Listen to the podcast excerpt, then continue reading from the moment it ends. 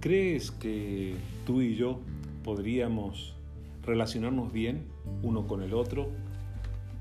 Bueno, en cierta medida depende, ¿verdad? A todos nosotros nos gusta relacionarnos con buenas personas. Y si voy a relacionarme contigo, tengo que asumir que tú eres una buena persona. En general, a todos nos gusta entrar dentro de esa categoría. Queremos ser buena gente. Queremos ser personas que puedan ser respetadas por los demás.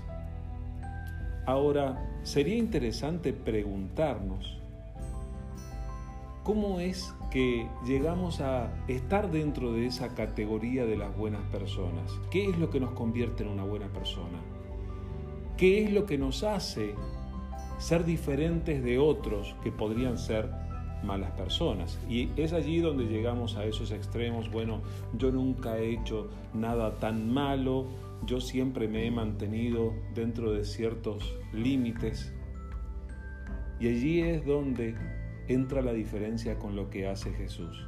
Jesús nos llama a la realidad de que le necesitamos a Él para poder experimentar un verdadero cambio en nuestras vidas.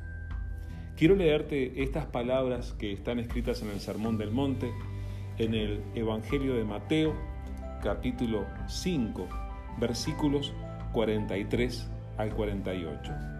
Esto es lo que dijo Jesús. Ustedes han oído que se dijo, ama a tu prójimo y odia a tu enemigo. Pero yo les digo, amen a sus enemigos y oren por quienes los persiguen, para que sean hijos de su Padre que está en el cielo. Él hace que salga el sol sobre malos y buenos, y que llueva sobre justos e injustos. Si ustedes aman solamente a quienes los aman, ¿qué recompensa recibirán? ¿Acaso no hacen eso hasta los recaudadores de impuestos? Y si saludan a sus hermanos solamente, ¿qué de más hacen ustedes? ¿Acaso no hacen esto hasta los gentiles?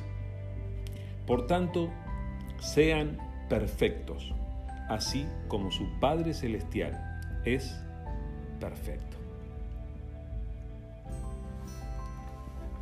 ¿Qué te parece este desafío de lo que presenta Jesús? En realidad, creo que estas palabras seguramente ya las conocías. Ama a tu prójimo, ama a tus enemigos. Pero es el desafío que nos pone Jesús y nos lanza en la cara el hecho de que no hacemos nada especial si simplemente amamos a los que nos aman. Eso no nos convierte en personas excelentes o personas diferentes. Simplemente hacemos lo que hacen todos y lo que puede hacer hasta el más vil de los seres humanos. Pero Jesús nos traza un desafío a hacer y a y a relacionarnos más allá de lo que es normal o común. Por eso nos recuerda, ustedes escucharon lo que dice la ley, dice, ama a tu prójimo y odia a tu enemigo. Eso es lo que uno hace normalmente. Ama a tu vecino, ama al que está cerca y al que es el enemigo, bueno, a ese odialo. Ten rencor contra ese. Eso es lo normal, lo que hacemos normalmente. Pero Jesús nos traza una línea más alta. Nos dice, ama a tu enemigo, ora por quien te persigue. ¡Wow! Es realmente diferente. ¿Qué tal si venimos a Jesús para pedirle que nos ayude a hacer esto? Hay personas que nos han hecho mal, ¿Qué tal si en vez de hacer lo que todos hacen y tenerles rencor, empezamos a amarles? ¿Qué te parece si empezamos a orar por los que nos persiguen, por los que son injustos con nosotros? Y le pedimos a Dios que Dios les bendiga, que Dios cubra sus necesidades. Porque si saludas solamente a tus hermanos, te diría Jesús, ¿qué de más estás haciendo? Eso lo hace cualquiera.